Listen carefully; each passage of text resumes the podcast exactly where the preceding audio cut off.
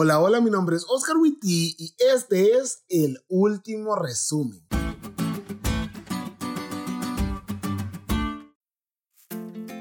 Feliz sábado, amigos. Hoy tengo sentimientos encontrados. Aunque estoy feliz porque ya es sábado, hoy llega al final esta lección tan genial.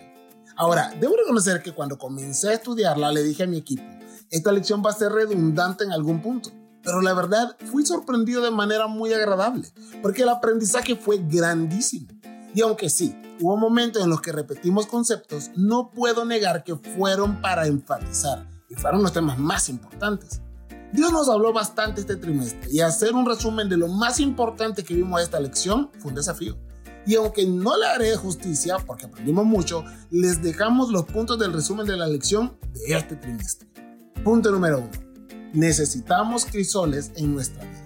Este trimestre aprendimos que, contrario a la opinión general, los cristianos pasamos por crisoles, ya sea que estos sean una prueba para fortalecer nuestro carácter, como el caso de Abraham, ya sea que vengan como consecuencia de nuestros errores, como el final de la vida de David, o por vivir en un mundo de pecado, como nosotros, sea como sea, los cristianos no estamos exentos de los problemas, y es más, los necesitamos.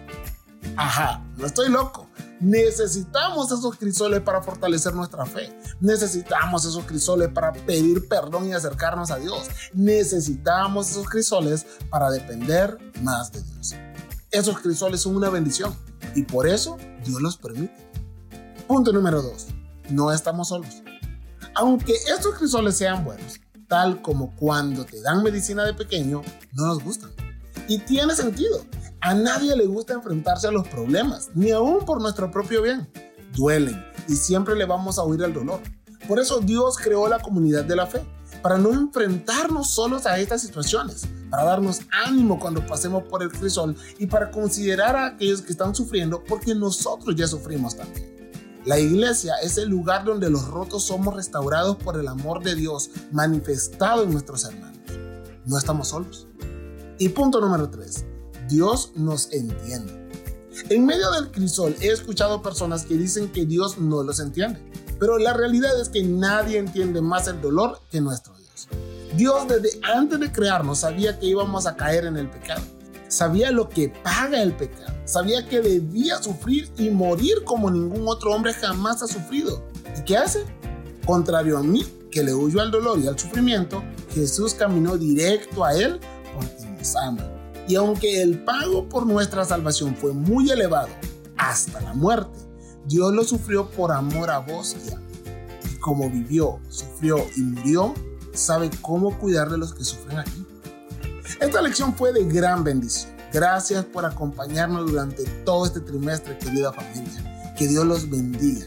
Y aunque vamos por un trimestre más, esperamos de todo corazón que no terminemos esto. Que Jesús venga antes. Cristo viene pronto.